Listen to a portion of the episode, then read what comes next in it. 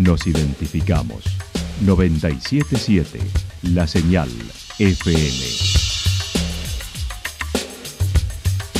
Valle de Calamuchita, Córdoba, Argentina.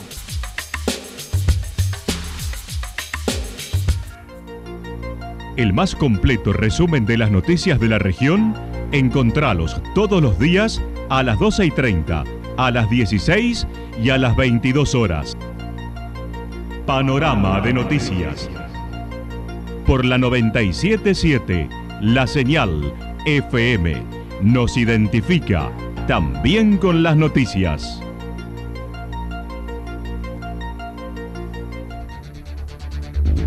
Municipalidad de Villa del Lique. Una forma de vivir. Gestión Ricardo Zurdo Escole.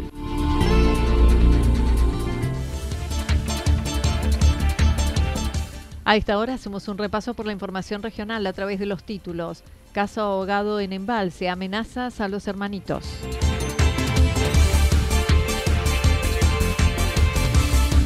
Este año más accidentes en el Cerro de la Virgen, en Villa General Belgrano.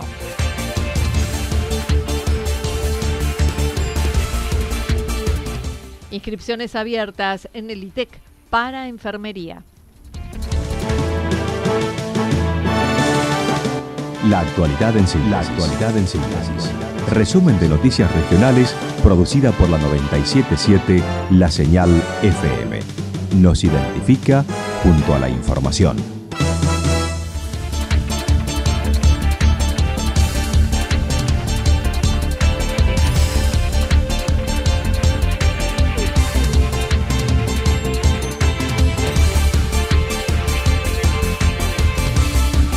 Caso adolescente ahogado en embalse, amenazas a los hermanitos. El sábado 30 de octubre, buzos del cuartel de bomberos voluntarios rescataron a 3 metros de profundidad y a unos 25 de la costa del lago el cuerpo sin vida de Arián Quintero, de 14 años. La causa sigue con secreto de sumario. La fiscalía actuó al principio ante un accidente sucedido con tres adolescentes, pero luego las pruebas demostraron fue homicidio, como lo afirma el abogado querellante de la mamá de Arián luego de la viralización del video en el que los propios adolescentes manifestaban que se ahogaba y era comida para los pescados. Se fueron dando ciertos este, conceptos o ciertos puntos de vista que daban que ya no era un accidente, sino que podía ser algo mucho más grave. Y así se confirmó pasado el tiempo, así que la querella, em, en la cual la querellante es la mamá de Arián Quintero, y yo como abogado también avalo, se hizo una denuncia a fines de diciembre ya directamente contra los otros dos menores, porque primero, de lo que se, el video que se vio claramente por, por toda la ciudad de Embalse es que ellos declaraban de que habían, lo tenían abajo del agua, le estaban dando un mensaje a la madre diciéndole anda a buscarlo se lo están comiendo los pescados. Los dos menores involucrados realizan vida normal sin restricciones. El doctor Roberto González Fossat indicó uno de ellos tiene 17 años y existe jurisprudencia en el que puede ser juzgado como mayor. En estos días, los menores además amenazaron a otros hijos, hermanitos de Arián. Y hay uno de ellos que en estos días amenazó a los otros hijos de la, de la a los hermanitos del fallecido de allá. O sea que, eh, y eso, eh, Anita, está filmado porque fue adentro de un negocio y con testigos. O sea que eh, pruebas no es que estemos, eh, la mamá de Arián está inventando nada.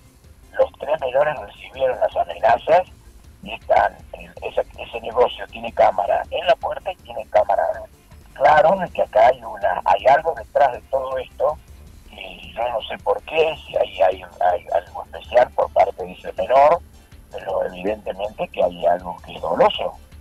Ante esta situación, la mamá de Arián realizó en esta mañana la denuncia en la comisaría de Embalse por las amenazas, aguardando se les apliquen restricciones y resguardo a los hermanitos y su familia. Estoy acá en la comisaría de Embalse la mamá de Arián está haciendo la denuncia sobre la última amenaza.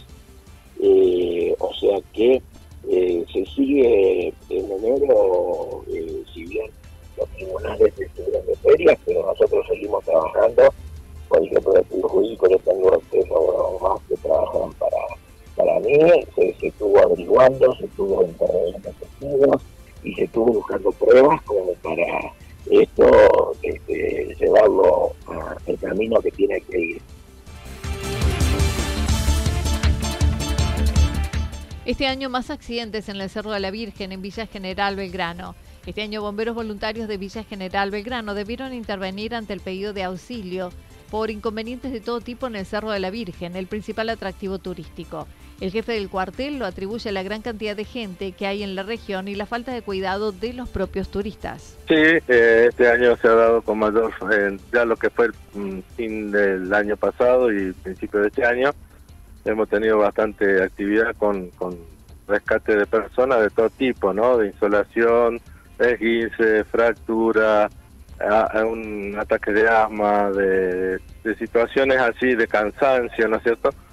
Eh, pero yo, bueno, lo atribuyo un poco a la gran cantidad de gente que tenemos en el valle paseando, ¿no es cierto? Eso hace que también la gente eh, vaya buscando los distintos circuitos turísticos y bueno, eh, por eso hay tanto ascenso al cerro, ¿no? Independientemente de los locales que suben todo el día para hacer sus actividades físicas, que ya es muy conocido y clásico esto, eh, hasta todo lo que es la parte turística. Ayer debieron extraer del cerro a una joven que sufrió un esguince y no pudo descender por sus propios medios por lo que 10 bomberos debieron hacerlo con camilla en un operativo que siempre resulta lento por las características del terreno y la dificultad. Sí, ayer este, una señorita pisó mal y bueno, se hizo un, esguince todo en una pierna, así que no pasó a mayores, pero bueno, este, sola no podía bajar pero estaba bien, ¿no es cierto? A veces pisan sin querer una, una piedra que está suelta y se les dobla el pie y bueno, se produce los efectos de, dolor y de retorcico y bueno, hace que no puedan caminar y piden la ayuda de los bomberos para, para bajarlo.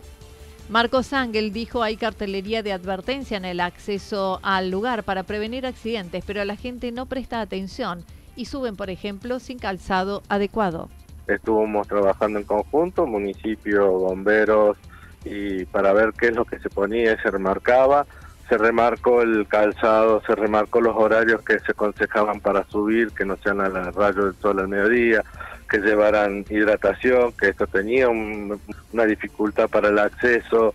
Este, está todo delimitado ahí con una cartelería muy, muy linda porque la estadística nos lo está diciendo, no tenemos problemas con los lugareños que suben. Entonces sí puedo decir que yo creo que en un día puede subir más de 300 personas eh, y no sé si no me quedo corto al cerro, ¿no? Este, suben muchos lugareños de acá haciendo gimnasia a la mañana o a la tardecita y bueno, la estadística nos lo está dando que con ellos no tenemos inconveniente. Todos los, con, los que tenemos inconvenientes son con turistas que no están acostumbrados, que no llevan el calzado adecuado eh, me ha pasado que han subido con sandalias y ojotas. Finalmente, y evaluando la temporada que se transita, manifestó por el movimiento turístico, no hubo accidentes complicados. Eh, Villa General Verano, por ejemplo, en lo que es la, límite para trabajar nosotros, que es Ciudad Parque, Los Reates y Villa General Verano, con todas sus rutas, eh, puedo decir que tuvimos cero accidentes complicados, sí, algunas caídas de moto, algún choque de moto, pero no complicado en eso y este, sí así colegas ya eh, un poco más lejos como en Balse sí tuvieron mucho más intervención o en Altagracia. ¿por qué? porque la, la zona de la sierra tenés que ir despacio. No hay forma porque está saturado. Y bueno una vez que se libera un poco más el tránsito y se agarra velocidad pasa lo que le pasa en Balse con mucha actividad de accidente y o Altagracia en aquella zona Inscripciones abiertas en ITEC para enfermería. Ya retornaron las inscripciones para el ciclo electivo 2022 en el ITEC Villa General Belgrano para la única carrera que abrirá primer año, enfermería. Este año se continuará con la modalidad dual, con presencialidad y la virtualidad en las teóricas la directora del instituto mencionó. Bueno, en el, caso de los niveles eh, técnicos superiores, si bien está habilitada la plena presencialidad, hay un proyecto desde el año pasado para la continuación de la bimodalidad, o sea, de una semipresencialidad que se llama eh, eh, lo que es formación dual. Esa formación dual va a favorecer a aquellos adultos que trabajan. Entonces, sí, se va a focalizar la presencialidad en las prácticas profesionalizantes, en las prácticas formativas y en algunas materias específicas donde la presencialidad es indispensable. Y se va a conservar la virtualidad o, lo remoto en aquellas materias que son factibles de dictarse de esa forma, que son totalmente teóricas. Para ellos, se seguirá utilizando una plataforma para dictar los contenidos y organizar las prácticas profesionalizantes que serán presenciales, producto de la pandemia, pero además de la demanda de los estudiantes que solicitaban estas formas. Este año se ha duplicado la matrícula para la carrera. También se trabaja con varios institutos de la región, integrando una red que permitirá más dinamismo entre ellas en beneficio de los estudiantes. Donde nosotros vamos, o sea, cada uno de nuestros institutos va a abrir eh, eh, la propuesta en otras localidades y los otros en las nuestras. Por ejemplo, el instituto nuestro se especializaría en lo que es salud y gestión y administración, el Instituto Santa Rosa en lo que es turismo y desarrollo de software. El Instituto de Río Tercero eh, tiene muchas carreras técnico-científicas, entonces quizás a futuro se den carreras técnico-científicas en el ITEC, pero con la formación desde Río Tercero, con, eh, favoreciendo la bimodalidad. Eso va a venir seguramente para el año 2022, eh, pero estamos trabajando con dos localidades, fundamentalmente también con Alma Fuerte y Altagracia. Cristina Basek destacó la dinámica de esta profesión, ya que todos los egresados de enfermería están trabajando. Para solicitar información pueden hacerlo a info.itecbgb.com.ar. Las inscripciones serán hasta el 24 de febrero, mientras que las clases inician a partir del 4 de abril, pero en marzo se desarrollan los talleres de ingreso.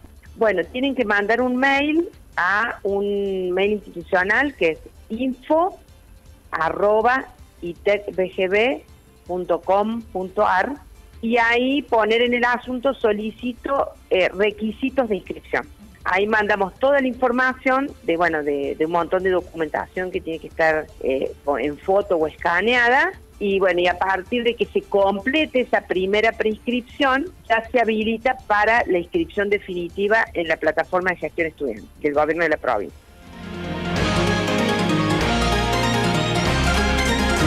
Toda la información regional actualizada día tras día. Usted puede repasarla durante toda la jornada en www.fm977.com.ar. La señal FM nos identifica también en Internet.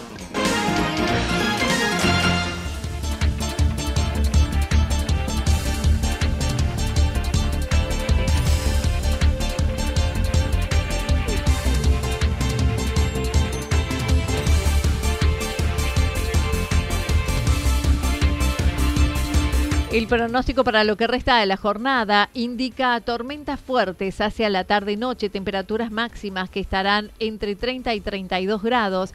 El viento estará soplando del sector suroeste en la tarde entre 13 y 22 kilómetros por hora.